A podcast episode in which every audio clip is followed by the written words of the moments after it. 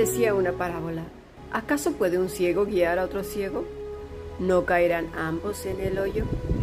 El discípulo no es superior a su maestro, mas todo el que fuere perfeccionado será como su maestro. Lucas capítulo 6 versículo 39 al 40. Hemos escuchado palabra de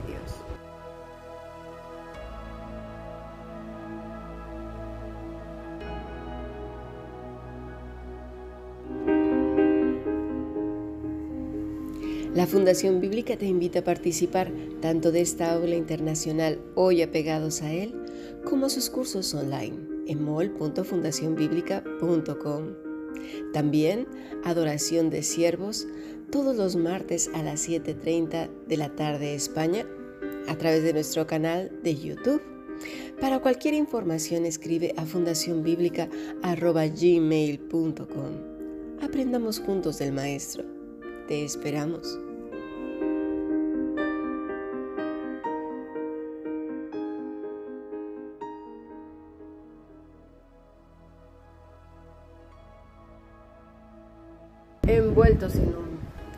Quiere decir esto?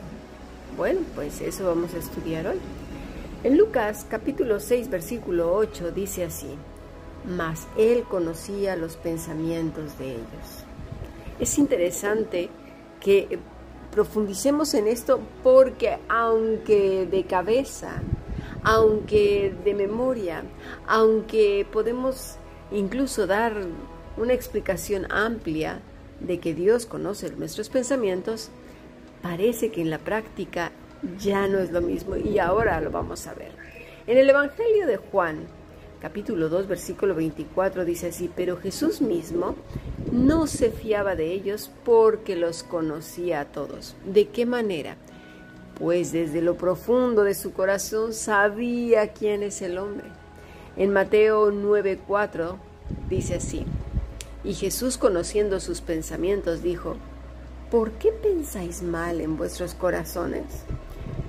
Mira, regularmente nosotros las personas eh, nos han enseñado a quedar bien desde que somos pequeños. Recuerdo cuando mi hermana era una niña, una niña muy pequeña, por cierto, mi mamá cuenta que una conocida de ella traía un bebé y pues todos sabemos que los bebés recién nacidos muchos no son muy agraciados porque están todos hinchaditos, ¿no? Bueno, a mí me encantan los bebés. Pero mi mamá le dijo a mi hermana, una niña muy pequeñita, tendría, no sé, cinco años, le dijo, ¿verdad que el bebé es muy bonito? Y ella dijo, uy, sí, mamá, está muy bonito, pero tiene una cara tan fea. Cuando vamos creciendo, nos dicen, no, eso no se dice. Entonces tenemos esas incongruencias. Nos dicen, no, eso no se dice, pero me estás preguntando y yo te estoy contestando la verdad. Entonces nos enseñan a tener fachadas, a no decir la verdad a pretender que somos una cosa o pensamos una cosa cuando en realidad es otra. A eso como se le llama, pues mentir, hipocresía, quedar bien. Bueno, al final de cuentas somos una sociedad hipócrita, que además no nos gusta que nos digan la verdad. No, eso incomoda. Hay un dicho que dice, la, la, verdad no peca, pero incomoda. Y vaya que es incomoda.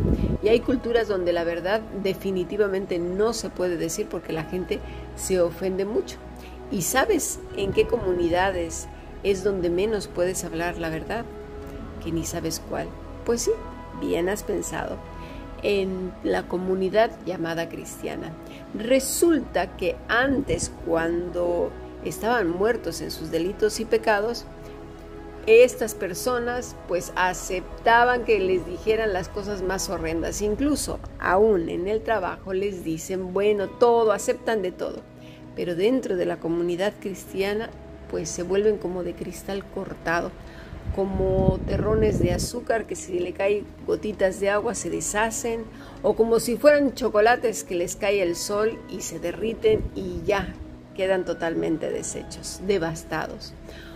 Una sociedad hipócrita que además no tolera bajo el nombre de Cristo que se le diga la verdad. Sin embargo, el Señor es muy directo. ¿A quién quieres engañar? Dice en el versículo 24 de Juan 2. no se fiaba de ellos porque los conocía a todos. Sabe quién eres tú, sabe quién soy yo, a quién vamos a engañar. No sé qué nos hace pensar que el Señor no se entera de nuestros más profundos pensamientos. O tenemos la mala costumbre de decir, pero si Dios sabe esto, sabe aquello, Él sabe la verdad, sabe lo que yo estoy diciendo de verdad, cuando en realidad es mentira. Pero lo decimos para quedar bien, porque en realidad no creemos que Dios lo sabe. Yo no sé ese dualismo que tenemos tan extraño. Cabe señalar que, como ya hemos visto en Adoración de Siervos, no te lo pierdas este viernes, hemos visto nuestras raíces paganas, pero muy arraigadas hasta los tuétanos, porque tenemos la creencia de los antiguos sumerios, de los griegos, de los romanos, que se puede mentir a los dioses, que aunque son dioses caprichosos, sus poderes son limitados, pues solo controlan ciertos elementos, ¿verdad? El del trueno, el de la tierra, de la lluvia, del viento, de la muerte, del rayo, del mar, bueno, de todo, para todo hay un dios. Y que además estos dioses pueden en cierta medida, solo en cierta medida, intuir lo que pensamos, pero finalmente no escudriña. O simplemente nuestra vida poco les importa, son muy caprichosos. Pues así las cosas. ¿eh? Las creencias antiguas parece que traen ecos en el presente y se mezclan. Se mezclan entonces con las enseñanzas de hoy. Muchos de los judíos no reconocieron a Jesús, pudieron ver en él, sí, sabiduría, autoridad, poder, inteligencia, misericordia y en el caso de los religiosos a uno que hacía mucho bien, pero que no se sujetaba a los ritos, a los estatutos creados por ellos mismos y que además debían aplicarse con todo rigor. Esa era la exigencia. En Mateo 12, 25 dice así, y Jesús conociendo los pensamientos, o sea, los de ellos, les dijo, todo reino dividido contra sí mismo es asolado, y toda ciudad o casa dividida contra sí misma no se mantendrá en pie. ¿Qué es esto que está diciendo el Señor? Pues lo que acabo de decir antes, el concepto de Dios que si me escucha, no me escucha, de que si hice el rito, que no lo hice, que si no oré, que si oré, que si lo hice así, que si no hice así, que si fue a la iglesia, que si no fue a la iglesia, más bien al templo, porque la iglesia somos todos nosotros. Muchas veces antes de ver el contexto, le damos la aplicación que queremos a la escritura cuando la estamos leyendo. Y también como se nos viene en gana, pero es muy importante ver el contexto y de qué está hablando el maestro. En primer lugar, notemos la autoridad de Cristo en todas, absolutamente todas las cosas. No falta ni una, todas. Son todas las cosas incluyendo personas, aunque estas se crean que nadie las manda o que sus maldades o bondades solo ellos las conocen. Pero notemos que Cristo al decir que conoce los pensamientos de ellos, nos está diciendo que Él sabe lo que hay en el hombre. Cuando dice conocer, habla de un término como aquel que está poniendo en un microscopio las cosas, como si pusieras una radiografía en aquellas lámparas donde se ven los huesecitos hasta el más pequeñito, pues así, o como una tomografía computarizada que hoy que hoy ya tenemos muchísimas cosas para poder ver lo que hay dentro del ser humano, pues todavía más el Señor. Tengamos en cuenta que Él sabe lo que hay en el hombre, lo que piensa y aún sus intenciones que no hace falta ni que el ser humano haga un gesto o que tenga los ojos abiertos o cerrados, hincado, de pie, que llore o no llore. Él lo sabe todo, Él es el Todopoderoso. El Salmo 44, 21 dice así, ¿no se había dado cuenta Dios de esto? Pues Él conoce los secretos del corazón, nos conoce mejor que tú y que yo. Y decimos, sí, sí es cierto. Bueno, esto nos lleva a pensar dos cosas.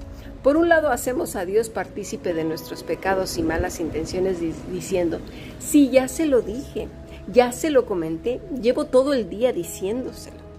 Lo que sea, ¿eh? aún aquellas cosas que queremos encontrar cómplices.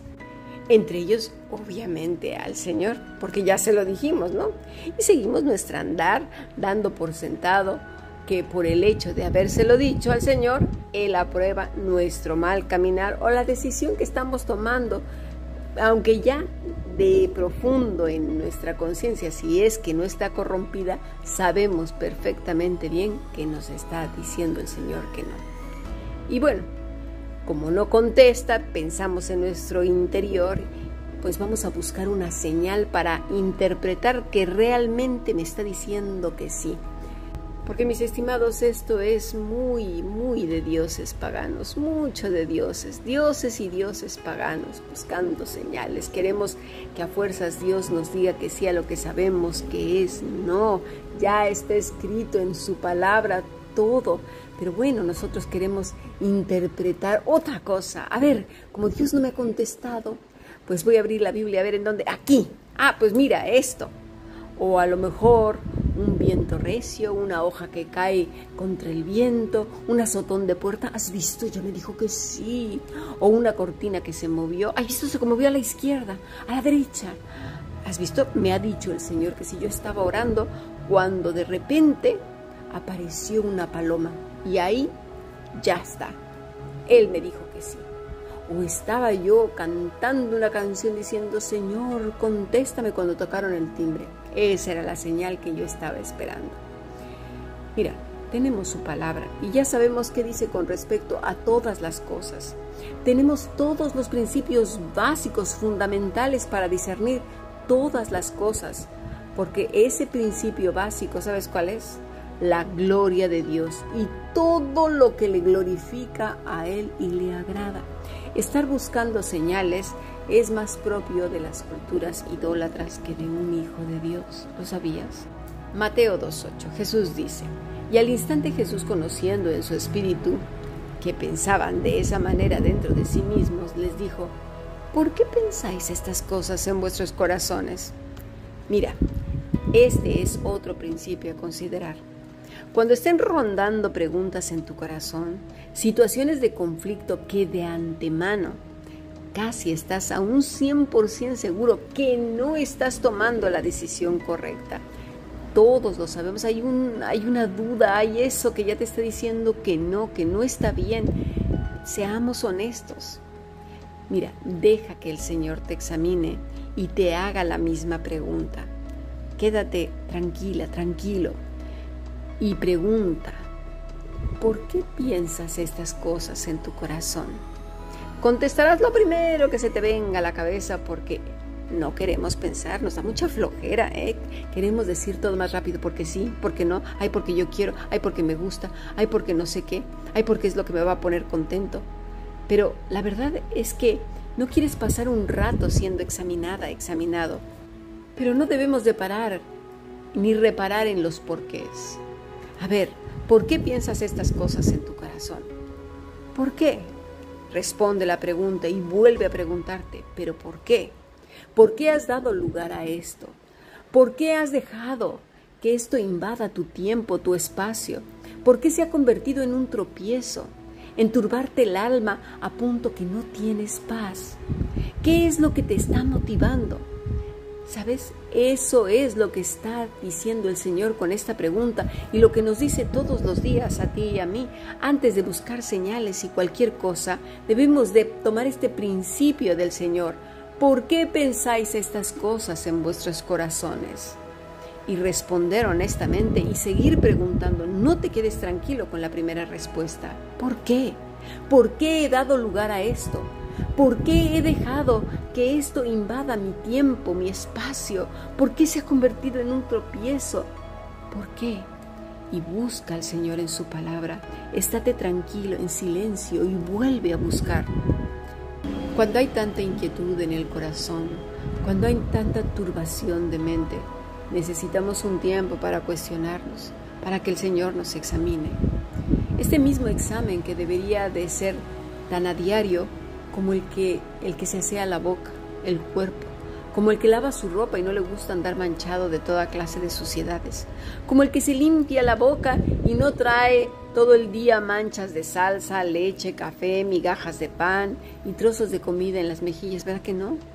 Penosamente, muchas, muchas personas traen el alma peor que eso, al punto que sus vidas apestan en sobremanera y encima dicen que son limpios en Cristo. De veras, pensemos, Ahora, vamos a volver a Lucas 6:39 porque todo esto que acabamos de estudiar tiene muchísimo que ver precisamente con Lucas 6:39. Pero pasemos a nuestro siguiente podcast.